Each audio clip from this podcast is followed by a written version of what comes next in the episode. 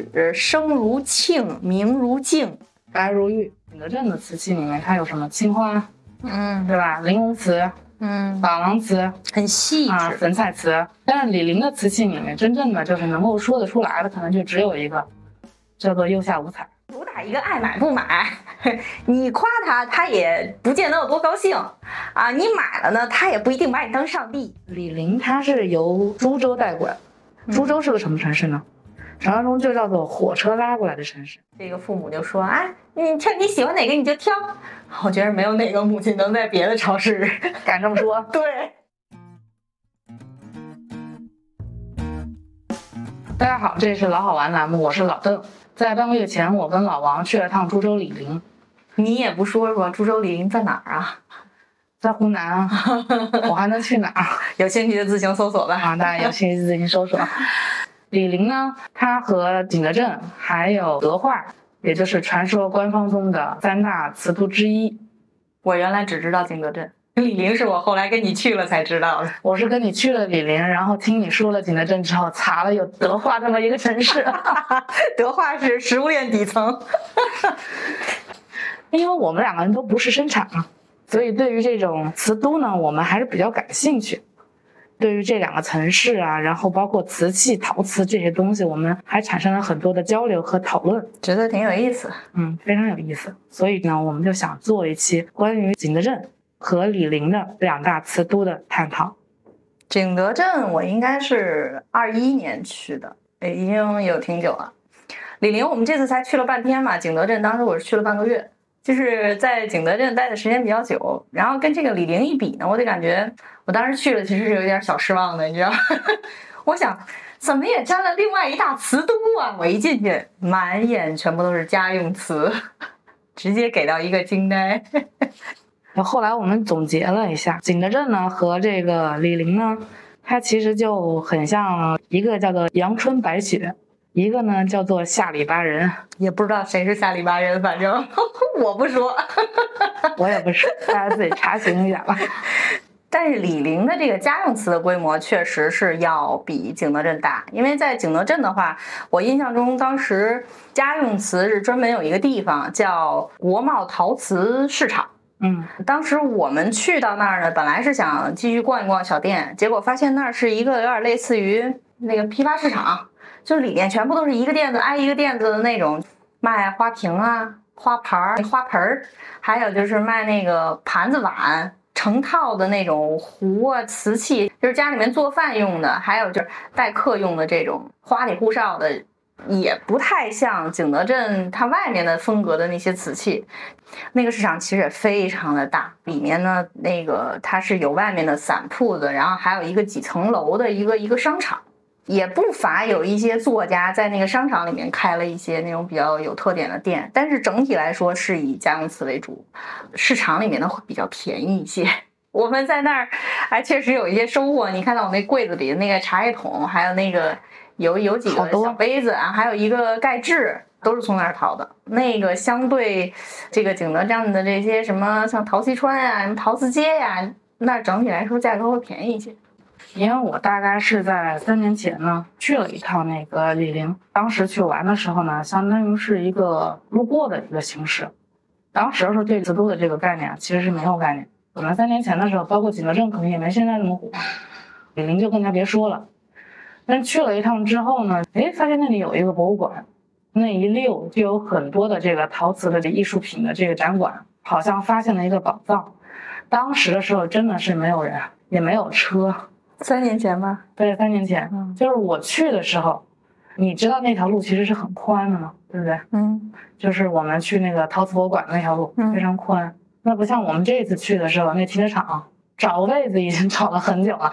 但是我三年前去的时候，真的是路上我就只看到我一辆车，特别安静。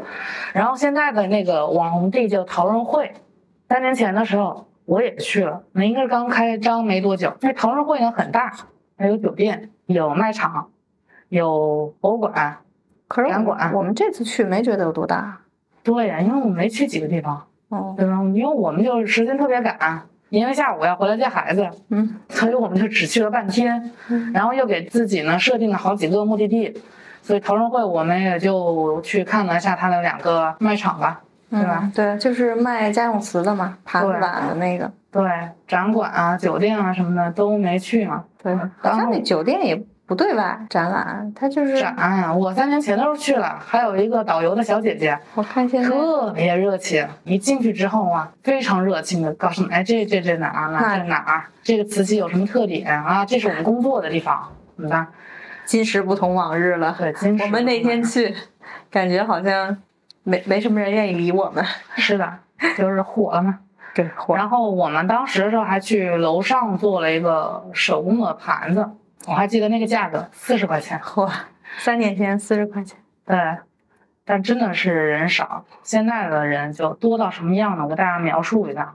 就第一个，我们去陶仁会，不再有导游小姐姐来接待我们。去完陶人会之后呢，我们又去了两个地方，也就是网上正红的一个叫做庆庆子总，对，庆子冢还有一个呢就是华盛华盛陶瓷吧，啊华盛华盛陶瓷厂，华盛陶瓷厂。那个路上最深刻的感受就是，因为是进得去出不来。对，真的是进得去出不来。因为为了省钱，我们开了我那小电车。我那小电车其实已经很小很小了，对，但是依旧被卡在中间。全是人。最夸张的是什么呢？你还记得吗？嗯，就我们卡在路中间的时候，完全动不了，大概就等了十来分钟左右的样子。我说开不了，我们来看动画片吧。看完一集，交通还没有疏解是吧？对，看完一集，然后我发现我们还是没动。我们想啊，只不会我们要把这一番儿全看了吧？对，就出不来，特别多人。这也加上我们当时去的是周末吧？对，对，周末，所以就是长沙附近的这些离呃株洲不是太，现在因为很火嘛，大家都慕名，尤其是带孩子的多，你发现没对，好多带孩子的呀。作为一个亲子游戏，对，有一个亲子属性了，已经，哎，为什么那么多人？就是因为大家听说能够白捡。对，我们也是为了这个去的。对，坦白说，我们就是为这个去的。我没听说在那儿，因为呃，小红书上好多说嘛，啊，早点去，什么免费拿到了什么几个几个这个杯子啊，这个那个那个。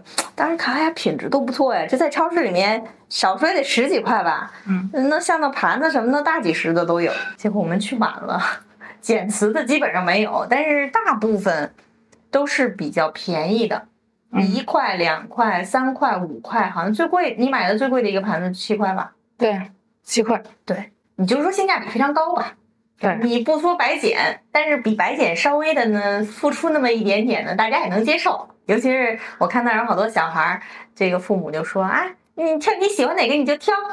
我觉得没有哪个母亲能在别的超市 敢这么说，对主要就是为了减氛磁。围好。对，嗯，这个减磁这个活动吧，就是非常好的一个，我觉得就是宣传城市的一种手段。对，嗯，我觉得效果挺好。非常好。不当时有李林本土的，还有湖南其他城市的，甚至于还有很多省外城市的。对，你能看到各个地方的车牌吗？对，以长沙为主。就为什么我开始要说这个阳春白雪和下里巴人这个东西呢？就不是一捧一踩的意思啊！啊，绝对不是。就是我们发现李宁呢，它整个是一个非常接地的一个城市。首先一个呢，就是在产品上面来说的话，李宁的瓷呢，它主要是分的是这么大几类吧，一类是国瓷，就主要是一些官方国用瓷吧，对国。用瓷，嗯，然后还有一类呢，就是属于工业用瓷啊，就大家可以看到的一些瓷表啊，还有一些就是工业大器件上面的一些用的一些小瓷块儿啊，还有一类呢就是这种家庭用瓷，以这三三类为主。还有一个就是李宁的出口瓷器很多，传说中的就是世界各地每四样陶瓷的这个家庭用具里面就有一样是来自于李宁，哇，对吧？这规模，啊，所以它的这个全民普及性是很高的。还有一个我们印象很深刻的就是在李宁看到的那个标语，无论我们去到哪一个地方、哪一个厂，标语都是一模一样，就是什么网红打卡减词，前行一百五十米。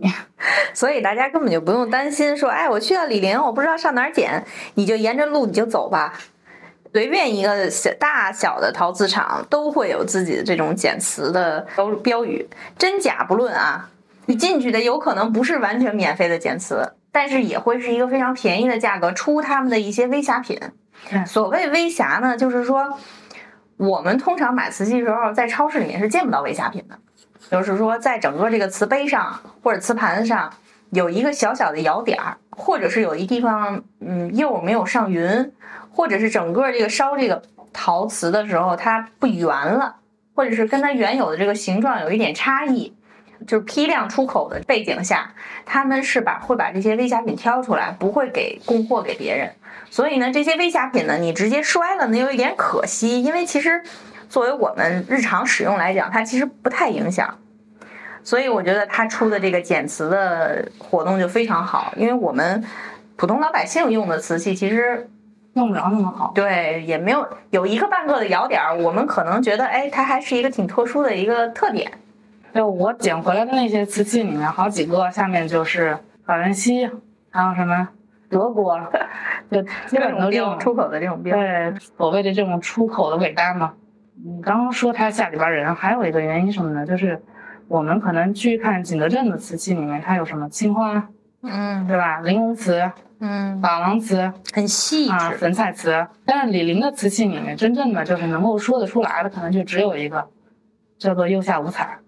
嗯，这是一种比较老的技艺，就是上釉的一个技艺手段嘛。我们当时去去那个博物馆，李玲的博物馆的时候，他不是也浓墨重彩的介绍了一下这个，虽然没看到太多的藏品吧，那看到有一个顶尖的了已经，看到那个熊希龄，民国总理带领出队的有一个叫做釉下五彩扁豆双琴品啊，我记得是拿过国际金奖的，嗯，很漂亮啊，非常漂亮，镇馆之宝吧。对，但是其他的确实词我们确实看的很少。你就拿博物馆这一项单独来比的话，就是当然了，这个博物馆的量级这么比，其实有点不太公平。因为李陵的这个陶瓷博物馆，它是一个地域性比较强的，而景德镇的那个属于一个国家级的陶瓷博物馆，所以这个比呢有点欺负李陵。但是 你很明显能够感到，就是说，呃，景德镇的那个博物馆，它是属于一种整体是官窑风格。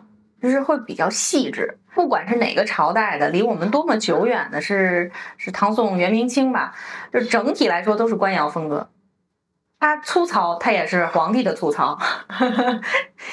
呃，像胎呀，这个工人工匠的这种技艺水平啊，你就明显能感觉到很大的区别。你像我们在李陵看那个陶瓷陶呃陶碗，我看还有个夜壶，就是。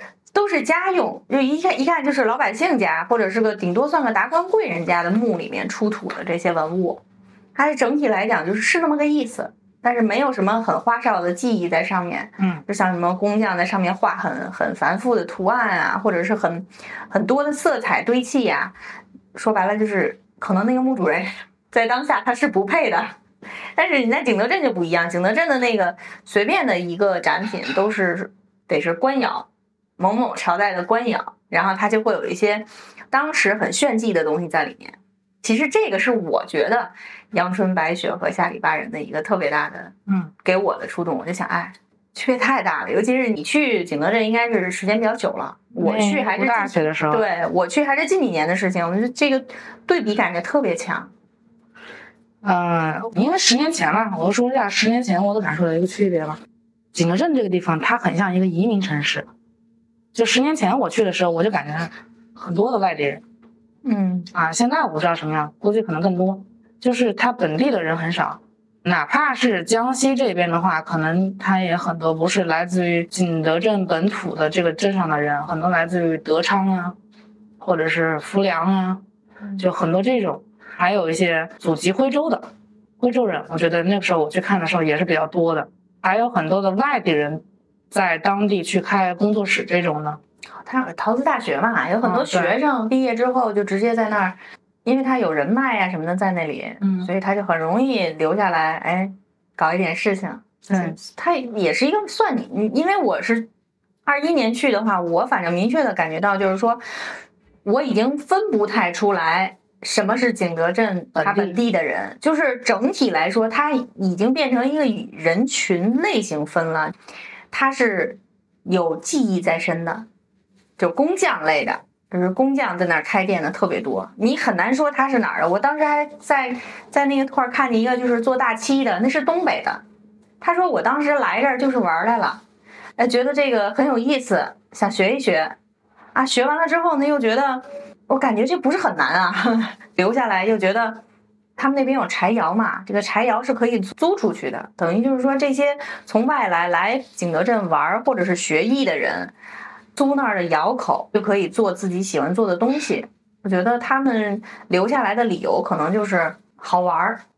我为什么说好玩呢？因为我打我跟他们几个店主聊过天，嗯，我说你们赚钱吗？然后就是租金是多少啊？就聊天嘛，发现他们也挺坦诚的。他们说其实真的不怎么挣钱。说一个是因为景德镇这个地方做瓷器的太多了。而且不光是做瓷器的，你像相近的一些什么大漆工艺啊，相关的一些包括紫砂都有。它的那个地方的那个艺人的密度特别大，导致呢互相之间的竞争也很激烈。虽然是整体来说比外面卖要贵一些啊，贵一些，但是呢，因为互相之间也卷。你知道吧？就是说，它这个虽然说手工艺品无价嘛，它这种定价的优势就在于，你可以认为这花不好看，但是我画的，所以我就就要卖这么多钱。但是你欣赏的人，你就愿意花这个钱去买；你不欣赏的，我可能我十块钱你也不一定买，因为你觉得丑。所以说，他们那儿就是整个的一个从业现状，整体来说其实是有一股傲气在里面的。你我我跟老刘买了一对杯子嘛。那对杯子就是当时我们逛有一个叫什么老陶瓷厂，其中有一个特别不起眼的一个大叔，胡子拉碴的。他那个店里面就有很多那种青花的这个瓷瓷器嘛，我还能看到他就在那儿拿一个胚在那儿画，有一个画片，老刘就很喜欢，然后就问他多少钱。可我记得最后那一对杯子是两百多一个买下来的，真的就是两个非常普通的茶杯，就主人杯那么大小的。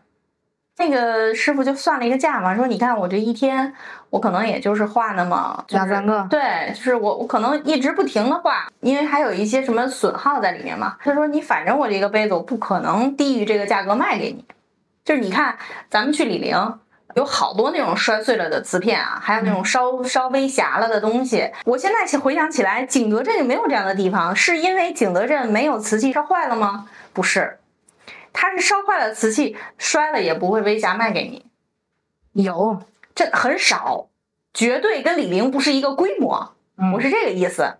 有，但是呢，你像我，我买回来微瑕的东西了呀，我买了好几个微瑕的，它微瑕品也是一个非常贵的价格卖给你，就是相对比啊，你像李宁，你微瑕的是一块两块三块五块，在景德镇你买个微瑕可能也要百把块钱，就这种概念。你像我买的那个小花的那个杯子，就是因为边缘的位置有一个摇裂，但其实不影响使用。它的那个最后封釉的时候，把那个摇裂又封上了，只是从外面能看出来一个有一个小白线。像这种程度的微瑕，我记得那个杯子我应该是一百多一个买的吧，但是它原价可能是两三百，然后它微瑕完了可能还要卖你一百，就这种。还有买那个狼红的那小红杯子也是。号称是狼红的那个工艺好哈，就是说是这个红色的这个丝线像牛毛一样是最好的工艺。我当时看上那个，其实就已经很接近牛毛了，非常喜欢。在那个陶溪川的那个集市买的嘛。第一次路过的时候，摊主不在，但是帮他看摊的人说这个杯子好像多少钱？四百五还是四百几？我当时就跟老刘慨叹，我说不是我配用的东西。但因为我们俩当时看完了之后都很喜欢那个杯子。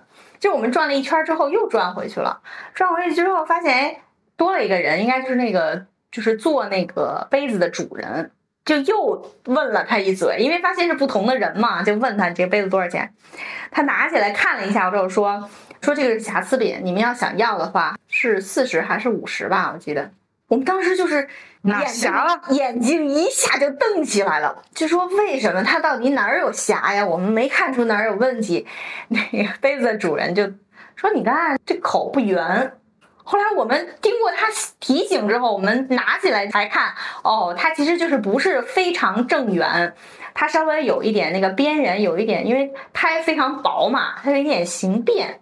但其实完全不影响想用，我们开开心心的就把那个杯子买了，然后跟老板说：“老板还有这样的杯子吗？” 它其他的这个微瑕品啊，我们就没有看没有看上了啊，因为它就是比较明显的有那种什么窑粘那个杯子底粘了很多窑的那个渣子、矿渣还什么的，就是留釉没留好的，我就都没有没有再下手了。但是就是下手的这几件微瑕，我印象都非常清楚，就不像你想象的那么便宜。因为李宁的这个，我去了之后真的刷新三观，那挺好的一个杯子，特别小的一个窑点儿，然后杯挑出来之后就是一块两块的，真的完全没法比，太可怕了。所以整个你要说我们聊这个景德镇和李林，我觉得很大的一个区别就是这两个地方的这个人文环境啊，这种工匠的这个这个状态啊什么的。可能就是由于他你说的这个出口词的原因，所以他状态完全就不一样。而且你在李宁也没见到什么主动去跟你说我这个是手工的，或者是我这个是独一无二的这种，基本上它都是一批，它就是这一个厂房里面，它这一箱子都是一样的，没有什么人工手手工在里面，所以就是便宜。你没发现最后？这个人们去区分这个东西价格，愿意去为它买单的理由，就变成了一个，就是说它是不是独一无二的，也可能跟我们去的地方有关系。我们去的是厂，但是坊我们去的少，它还是有一些手工类的。但是总体来讲，就是这两个城市里面差别还是很大。嗯，你想一下，李宁它是由株洲带过来，株洲是个什么城市呢？传说中就叫做火车拉过来的城市。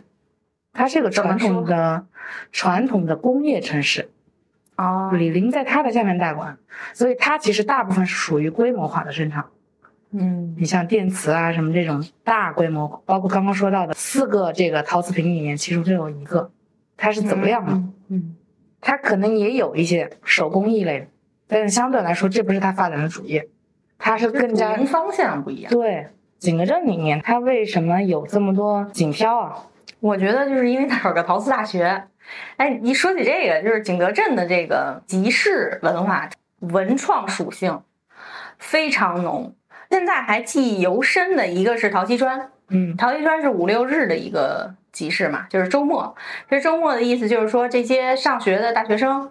在那上陶瓷大学的这些学生，可以拿着平日自己做的一些小玩意儿，拿到这个文创集市上去挣点零花钱，也是互相之间交流一下。有这么一个地方，逛陶溪川的人应该是最多的。去景德镇，我印象中就是像这种除了学生以外，还有很多那种小作家会把自己的摊子摆到那儿，主要经营的就是一个我自己风格的东西，就是风格属性、文创属性特别强。然后另外一个集市就是乐天，是在那个我说的那个老的陶瓷厂里面，它好像是每周六只有半天儿，因为我们是去了两个礼拜嘛，我们好像是赶到赶上了两次还是三次的样子。那个里面的文创属性就更强，因为它更小，主打一个小而精。乐天是有一些固定的店，店里面卖的东西都非常贵。我理解的那种就是它可能。文化价值要高于它这个杯子本身的价值。它主打一个我烧出来这个颜色别人没有，或者我烧出来这个器型别人没有，再或者我画出这个画片儿别人没有，就是一定要跟别人不一样。你在文创集市里面，就是看到最后你就接受无能了，你知道，看什么都麻木了，然后看什么都觉得不新鲜了，你就能看出来这些摊主其实是一个比较。安逸的状态，其实它不像我们大城市里面这些店铺啊，一进来欢迎光临啊，您想要买哪个啊？我给你介绍一下，我们这个什么什么特点。他在那儿的一一个这种小摊主的这种感觉，就让我觉得好像有跟这个躺平有点关系。爱买不买，爱买不主打一个爱买不买。你夸他，他也不见得有多高兴啊。你买了呢，他也不一定把你当上帝。有一个店我印象特深嘛，我们要转嘛，他。店主好像上厕所去了，一个小时没回来，就是这种，你觉不出来他有很大的这种生存压力。你因为什么呢？你如果是学生，他可能就是挣个零花钱，对吧？如果是店主，他每年接受这么多游客来看的人，可能一千个人不一定买一个。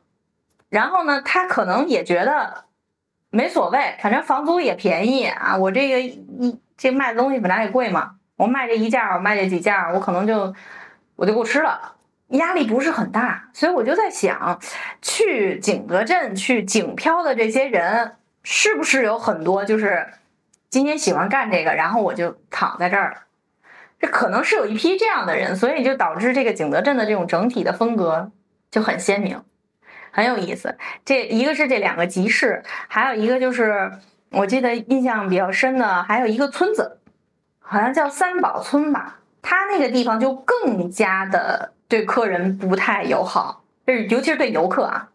你去三宝村，你要是没有一个当地的人，或者是没有一个向导带你去，因为它是一个村儿嘛，就是村路。你即便是车开进去，它好多院落是关着的，它会写某某某什么什么窑或者是什么什么这个谁的店，但你根本进不去，因为门就是景观的，店主也不一定在，他在了他也不一定开着门迎接你，就是那个村子是更加更的一个高 高端大气上档次的地方，你知道吗？那里边有很多的这种就是所谓的名家，嗯，但是你见不到。然后呢，你可能比如说我是一个在长沙，然后我想开个这个瓷器店啊，我想跟某一个窑口的人去谈去商谈，你都未必进得了门。而我也不知道他们靠什么活着，反正就是这个整个三宝村里面整体的风格就是你能开门进去的地方不多，但是呢，你从边上就这么看呢，感觉这里面都是大有乾坤的。但这个地儿我是真没进去，我在这待半个月我也没进去。我在想啊，为什么这么多景漂愿意到这个景德镇里面去啊？其实还是可能跟他这几千年传承下来的这个文化气氛有关系。因为御窑厂吗，你去了吗？御窑厂啊，嗯，不，我记不清了，有可能去过。它是这样的，就是最早期的时候，元太祖的时候，嗯，元朝那时候定国还未稳的时候，那个时候就做了一个浮梁的一个官窑吧，在景德镇吗？在浮梁县，所以它是最早一个。就是给皇室提供御宫廷提供对，然后呢，后来就有了一个御窑厂。你想一下，御窑也就是它里面主要就是还是以这种追求这种手工啊，还有一些难度的一些极致的一些东西，对，像呃绣技的地方。对，然后这么几千年，这种各种动乱啊、战乱，什么汝窑、官窑、定窑，都很多时候断了嘛。很多城市也就这样子，就慢慢的关于瓷啊、陶啊这种文化的一些东西，慢慢就可能就冲刷掉了，冲刷掉了。嗯，包括长沙窑，之前的时候在中唐的时候嘛，嗯，以前是说什么南青北白长沙彩嘛，嗯，就是长沙的彩釉是非常有名的，而且影响了很多这种陶瓷的这种技法，但是它中间也断了。嗯，就全国对于这个长沙也潼关窑这个概念，它是一个景点。但它不是一个这种产业类的一个手工业的一个对一个一个地方，但是你看景德镇，它就几千年来，它就是追求技法的极端、难度的极端、特定、特质，然后大家都在里面玩命的卷，对对吧？也加上应该是有国家政策上的扶持，我觉得一个是它可能保留的好，另外一个就是说政策上的扶持，因为它本身我记得景德镇出名是因为它有一种很很牛的这个泥。叫什么？薄如纸，声如磬，明如镜，白如玉，反正就是有那么一种很奇、很稀奇，别人地别的地方没有的高岭土。对，就是这个土当时比较特殊，所以才选择了景德镇作为这么一个瓷器发展的一个重镇，可能也有政策上的原因。所以啊，你想一下，那去那里的这些人，嗯，都是卷到不能再卷的一群人，也就是说，可以代表这个国家里面关于陶瓷手工技艺的顶端的一群人，嗯，所以他就不可能说我拉下脸来跟你说，这个给你减五十吧，嗯，啊，怎么着？你要不要喝点水？嗯，啊，你要不要给你上个茶？他就降级的这种能力，或者是说他对于这个城市文化的感受，他就不可能说我给你提供相应的这种服务。但是李林不是啊。李林，他是个工业化的城市啊，嗯，你想想，他走的是出口的路子，嗯，走的是这种工业陶瓷、电瓷，走的是这个路，它是以量大为主，它是以订单为主这样的一个城市。对，所以你看，我们去捡瓷的时候，我们去的那种地方都是特别破破烂烂的，嗯，一个大房子，甚至于就在露天，大厂房，对，丢的到处都是，里面全是灰呀，各种各样。哪怕你拿个一块两块，嗯，三块五块，嗯，总共你买了一大堆，可能不过百。老板也是礼礼貌貌、客客气气的说啊，要不我再送你一个？啊哎哎，那个也可以呀，啊，这个有点脏，这个还是配这个好一点。啊，就老板也很客气啊，对吧？对，是的，就是完全是风格不一样，而且还有一个就是什么呢？我不知道现在怎么样。十年前我去景德镇的时候，那时候就有很多年轻人，嗯。但是我几年前去到李林的时候，年轻人就不多，包括我们现在去的时候，好多资产的老板啊，也对吧？是年龄比较大，对年龄偏大的，嗯。但是我还是有感受到什么呢？去陶人会，就李林的陶人会这一次，嗯。我们发现里面很多的小哥哥小姐姐还是很年轻，对，对吗？包括他现在做这种什么剪瓷啊，然后还有什么李林炒粉啊这种我觉，得这一看就是年轻人出的招儿，这个剪词，对他肯定就是为了吸引年轻人，对，他还是想走出去的。但是总体来讲，他不像景德镇，他还是没有那种什么锦漂、李漂的这种氛围。因为他没有大量的手工艺人的需要啊，对，它机器就完成了。你看我们看那个厂房里面，那一排一排码的那些素胚，哪个是人人捏出来的？你到景德镇最突出的特点就是是家家都有个捏胚的机器，嗯体验都是八十一次，啊，八十给你把那个作品你能带走吗？然后小孩儿也是，大人也是。那个我们经常逛的那条街，好像就叫陶瓷街嘛。那一条街里面，没隔多远就有一家，就是让你去体验这个陶艺的。这里面呢，一说就是店主，然后一说要不就是她画的，要不就是她老公画的，这种，她需要的人多，她自然而然的他就人有人在那儿飘。嗯你像李玲的话，她机器全干了。一出口一车，你看咱们看那个集装箱的车堵车是因为什么？堵车都是因为那些集装箱的车调不过头来了，都是一集装箱一装一集装箱的拉走啊，所以它肯定是导致这两个城市完全不一样的这种风格。但是我去景德镇，觉得那边吃的还是挺好吃的。其实李林吃的也好吃，但是我们来得及。我们就只吃了一个李林炒粉，是吧？去去景德镇那边就是吃，好像也是以粉为主。他那边江西都是以粉为主，是吧？江西的粉也很有名。很多的粉，然后都是那些什么糯米的，呃，然后做那种各种粑粑，那个糯米团子，呃属于很吃很瓷实的那种，口味也很重，碳水重油重辣，对，高碳水，恨不得蒸蒸蒸粉、炒粉、拌粉，反正就是粉，把各种各样的食材往粉里面扔，那种小馆子啊，好多都是那种，你说不清它是什么菜系。反正你就进去你就要吧，反正全是那种特别有特色的那种本地菜。像我这种 北方人，根本就点菜都不会，就站在一个黑板面前，然后问你要什么，那黑板面前就写的是他们各种去经去想经营的食材，你也不知道他怎么做，反正你就是瞎点就是了。你应该带我去。对，好像还有就是在三宝村吃的一个很有意思的餐，你进去他按人头收钱，你是吃八十水平的还是一百二水平的？那是一顿我吃的非常轻松的菜啊，就是你不用点菜，今天厨师高兴给你做什么你就吃什么，每一个都是小的包房啊那种，拍照是真出片啊，景致取得也很好，因为它在村儿里面嘛。闹中取静的那么一个地方，我发现他那边一般餐饮还会跟他的民宿结合。你吃的很好吃的店子，有可能他自己本身就做民宿。景德镇的这个特点已经是不光它是有很多手工艺者自己去那儿去留下来去开窑口啊，去做瓷器，它还本身做你现在有很重，我不知道你去那会儿，我现在去已经有非常重的这种旅游城市的特点。你包括它的这个民宿文化，呃，有非常非常高端的民宿，就是住在那种什么山上啊、村儿里面，还会写附带带这个带带逛三宝村，他怕你就是见不到这些这个三宝村的人，他们互相之间是邻里呀、或者是有有渠道，就可以你住我的民宿，然后我带你去逛这个三宝村，但是价格就会相相应的贵一些，我就是上千了都。你像我们选的那个民宿就便宜一些，也要大概三百多一一套房子吧。一晚上算很便宜了，对，因为我们住那个地方就是没什么特点，就是那个 睡觉的地方。对，就是个睡觉的地方，然后它是个两居室还是三居室，它那边的民宿价格差异非常大，就是环境好的地方，有钱人想去玩儿，也有非常舒适的这种体验。然后呢，你想找一个哎平平价一点儿的，你就往那种钢筋水泥的小区里面钻嘛，也有适合你的民宿。所以我觉得还是推荐大家可以在这个有空闲的时候去玩一玩，挺有意思的。现在的这个景德镇，它很像一个艺术的朝圣地。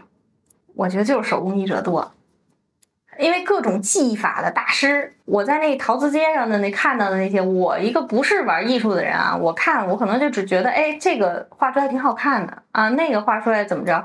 但是这些，你但凡有一点艺术功底的，你比如你是学这个的，或者是怎么着的，你就会对它的技法感兴趣。比如说它的一些，哎，为什么这个陶瓷摸起来是有有这个凹凸感的？还有为什么有些这个陶瓷，像你之前说的这种什么五彩呀，到底是哪个釉下五彩是哪五彩啊？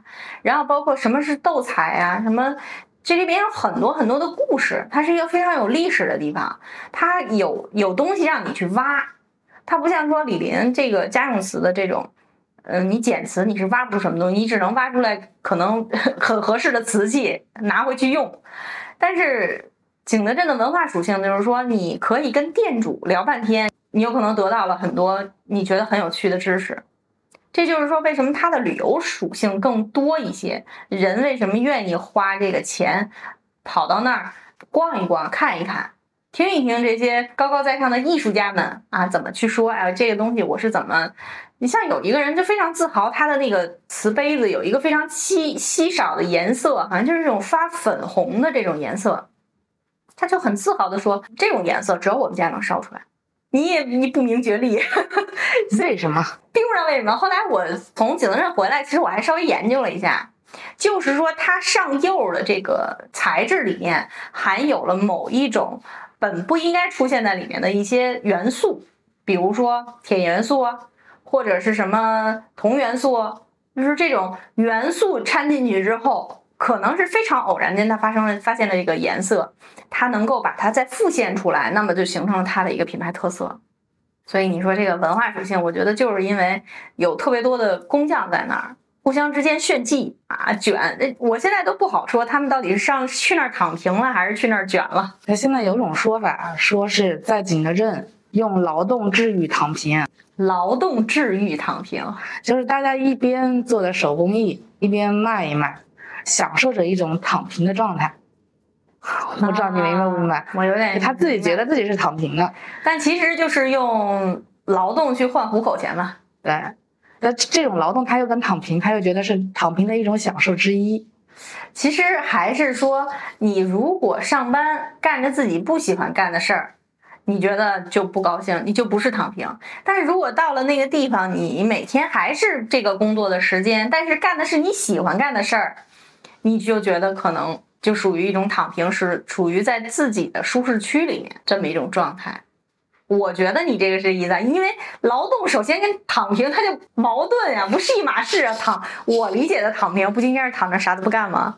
但如果是用劳动治愈躺平的话，那只能解释为这个劳动是我喜欢干的事儿。那如果给你一个这个机会，你会去吗？你别说，我还真差点在那儿交了钱，你。我当时是看了一下他那个那个课的价格，好像是在那儿学半年吧，有学半年，有是学多少节课，然后大概是一个四千上下的一个价格。但是当时我们因为是有什么事要着急回来吧，然后我跟老刘还说，我说要不我们回头在这学半年，还加了微信。但是后来就觉得自己可能不是那块料，你知道吧？因为买了一批书，当时还。是饶有兴致的了解了一下，后来发现可能一个是钱不够，另外一个可能是没有这个天赋，主要是钱不够。不要戳穿我，真的是。我觉得有机会啊，再去一次。我其实还是想去再去趟李陵，一个从东汉传下来的红窑、官窑，到现在为止，我觉得它的很多的一些文化的东西、一些历史的东西、一些有趣的东西，我们还没看着。半天你能看什么？对，别忘了景德镇我是待了半个多月呀。还有一个就是长沙窑，潼关窑吗？对呀，也没去过。它其实属于历史断片了嘛。长沙彩是最早的，就是釉下有彩这个事情就是发源于长沙窑。哦，为什么当时长沙人能够发现釉下可以做彩这个事情？我觉得也是一个很有意思的事情。有那种老手艺人，有吗？有传有有。他非遗了好几个人物在里面。嗯，我觉得像这种地方，就是我觉得还是可以去看一看。可以啊，有时间呀、有时间。嗯我其实觉得你也应该跟我再去一趟这个景德镇。可以呀、嗯、主要是你还能带我去是更细致的吃一吃。我的功能主要是个导吃。我觉得在吃这件事情上，可能比当时我去看瓷器这个感受要好，因为吃我基本都吃得起，但是瓷器真的是有我很多很多就是遗留下来的这种痛，就是当时没舍得买，我一到现在的印象特别深，有一个小的盖制，是一个黄色的，是上面画的兰花吧，印象中大概是三百多，我没舍得买。想砍价，好像是砍到两百多就买吧，那个店主没同意，然后又去过两次，真的是一共待了半个月，我们又去过两次，也依然没有买。我感觉就这么小小的，就这么一个跟瓶盖大小的这么一个盖制，然后花三百多，我觉得那个听众朋友解释一下，什么叫盖制？啊啊，是这个 这个盖制这个东西是这样啊，呃，我们喝茶嘛，不是都会有一些什么紫砂壶啊、瓷壶啊，它这个盖儿嗯拿起来之后去放这个茶叶的时候，它不会到处滚吗？尤其是烫的时候，你翻个翻着搁的时候不方便，就衍生出来一个小东西。它和茶宠其实是一个水平的东西啊，把这个盖子摘下来之后，平移着放在这个上面，就是壶盖的置物架，简称盖置。然后呢，就是一个像像小桶形状的一个东西，一个小桶形状的，然后把这个盖儿放上去，我就觉得，哎，就这么小小一个东西，真的属实也没有什么很复杂的工艺，但是就是由于它画的非常有灵韵，导致它这个店主就觉得这个东西值这个价。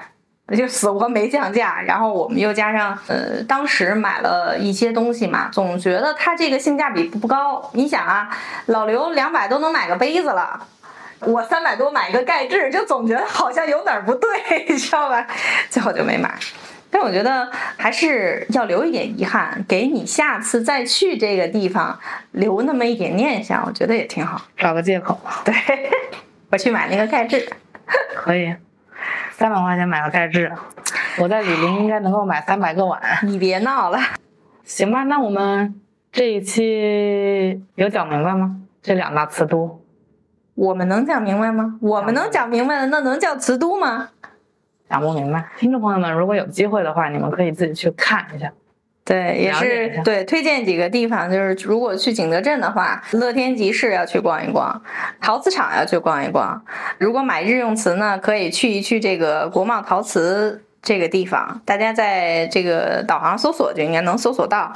如果是有幸能够住这个高端奢华的这个民宿，可以有带看服务呢，也推荐大家去三宝陶艺村去呃看一下，那是非常有深度的一个地方。大家如果去李林的话呢，你就别推荐亲子种了吧，现在已经堵成那样，对我就是刚才想，我 犹豫了一下是吧？对我犹豫了一下，大家可以去吃一吃李林的炒粉，还有李林的油果，李林的小炒肉，吃的东西大家可以去感受一下，还有一些比较好玩的地方，比如说陶仁会，博物馆、啊博物馆，博物馆、陶仁会，还有就是一个非常重要的点，不要挑在周末去，好吧？尽量周一到周五去，到周六日开车去，基本上就是你跟平时的效率也就一半吧。呃顺便看一下那个状元粥、鹭江书院。你先把这俩地儿，下次带我去再逛逛再说吧。